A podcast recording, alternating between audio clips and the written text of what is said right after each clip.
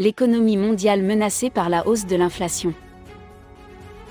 Ainsi, après deux années marquées par des confinements, des restrictions et une récession économique qui a touché tous les pays du monde, à l'exception de la Chine, la reprise post-Covid est désormais compromise.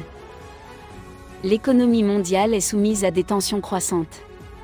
La croissance est freinée, l'inflation est galopante et bat des records presque partout dans le monde.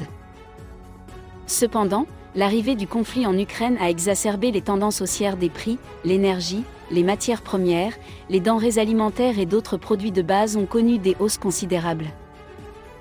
En Europe, l'inflation a atteint 8,1% en mai, soit 0,7% de plus qu'en avril. La hausse des prix de l'énergie atteint 39,2%.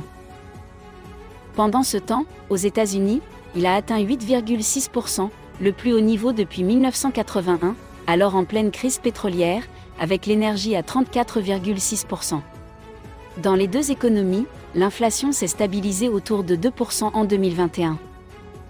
En effet, le Fonds monétaire international continue de revoir à la baisse ses prévisions de croissance économique mondiale, qu'il estimait en avril à 3,6% pour les années 2022 et 2023, soit 0,8% et 0,2% de moins que ses projections de janvier. Entre-temps, en mai, la Commission européenne a abaissé ses estimations de croissance du PIB de l'Union européenne 27 à 2,7% en 2022 et 2,3% en 2023, contre 4% et 2,8% en février.